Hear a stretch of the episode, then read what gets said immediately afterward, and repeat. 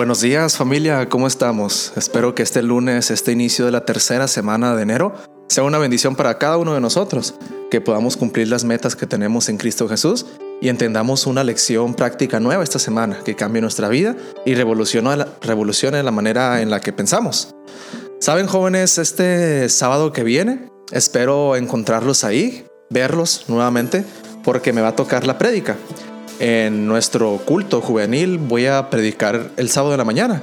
Así que ahí le vemos con el favor de Dios. Esta linda mañana que Dios nos ha regalado la vamos a recibir con un título que dice, No lo que merecemos.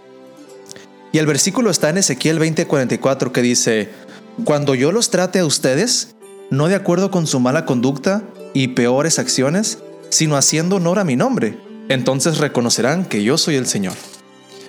Muy temprano en la mañana, al terminar mi devocional, unos hombres tocaron a la puerta. Pastor, venga con nosotros. En el camino le diremos de qué se trata. Una visita a esas horas de la mañana bajo esos términos en esa zona definitivamente se trataba de algo peligroso. Obedecí y cuando estuve listo partí con ellos.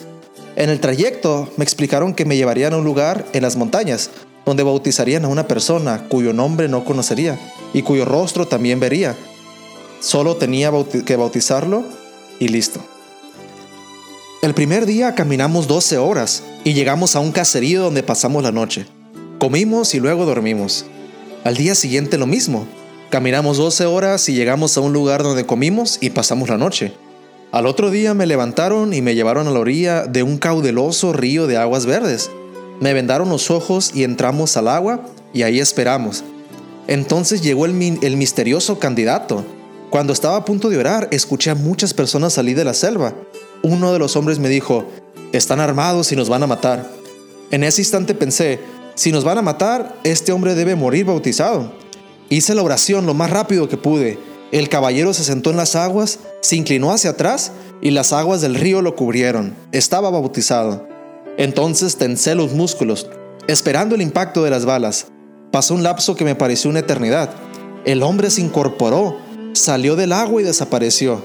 Me quité la venda de los ojos y frente a mí había un grupo de personas armadas, todos llorando. Supe entonces que de alguna manera se habían enterado de que aquel hombre que había sembrado el terror en la zona y que había matado a muchas personas estaría ahí. Había preparado ellos una emboscada para matarlo. Solo que nunca imaginaron que lo encontrarían arrepentido de todos sus crímenes y dispuesto a entregar su vida a Cristo. Conmovidos lo dejaron ir.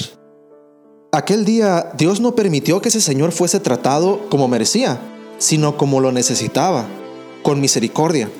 Y Dios manifiesta esa misma actitud hacia nosotros.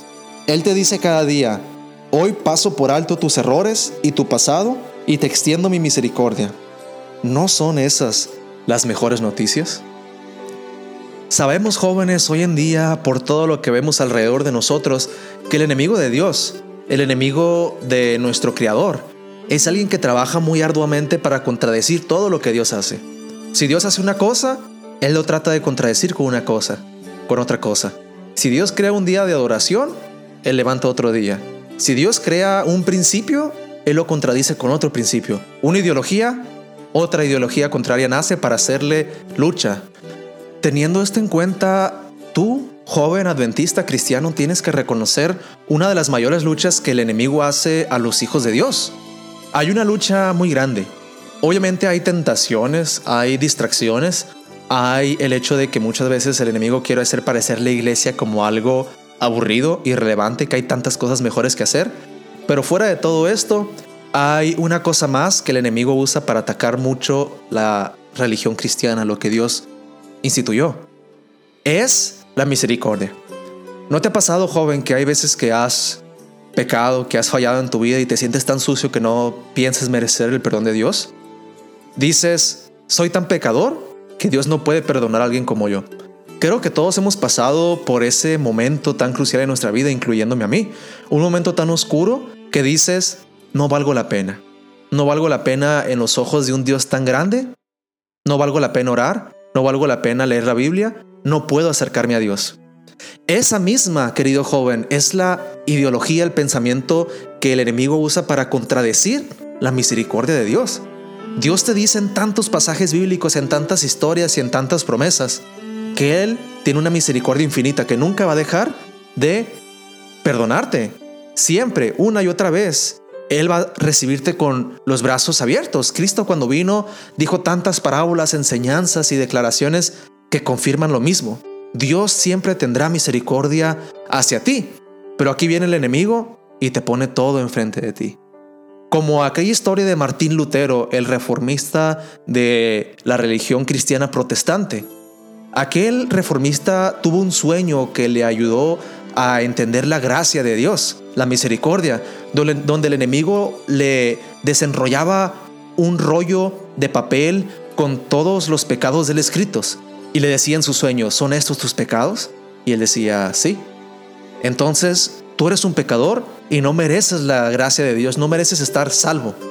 Y él decía, nada, ¿qué va a decir? Se quedaba callado. Y el enemigo en el sueño le seguía diciendo, ¿estos son tus pecados? ¿Eres un mentiroso? ¿Eres un esto? ¿Eres un otro? ¿Eres un otro? Y él decía, sí. Pero él se dio cuenta que el enemigo en el sueño tenía su mano tapando un pedazo del papel al fondo, a lo último, el último renglón. Y él le dijo, quita tu mano, enemigo. Y no quiso hacer caso. Quita tu mano de ahí. No, tú eres pecador y mereces morir. Y finalmente Martín Lutero le dijo, en el nombre de Cristo Jesús, quita tu mano. Él relata que en el sueño el enemigo salió huyendo al nombre de Cristo Jesús.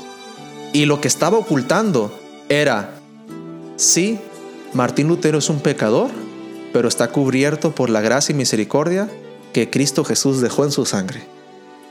Esa misma misericordia está a tus manos hoy, querido joven. Empieza este lunes dándole gracias a Dios por lo que hace. Empieza este lunes diciéndole a Dios gracias, Padre, por siempre darme lo que necesito y no lo que merezco.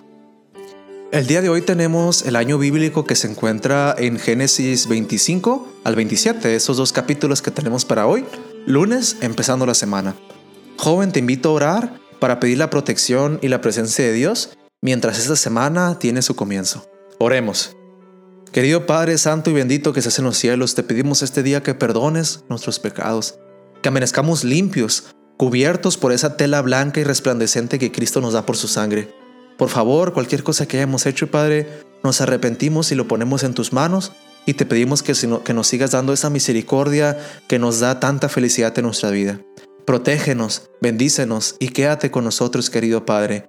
Bendice a cada joven y cada hermano y hermana que esté escuchando esto, que su vida está llena de ti. Gracias por todo, Padre, en el nombre de tu Hijo amado Cristo Jesús. Amén.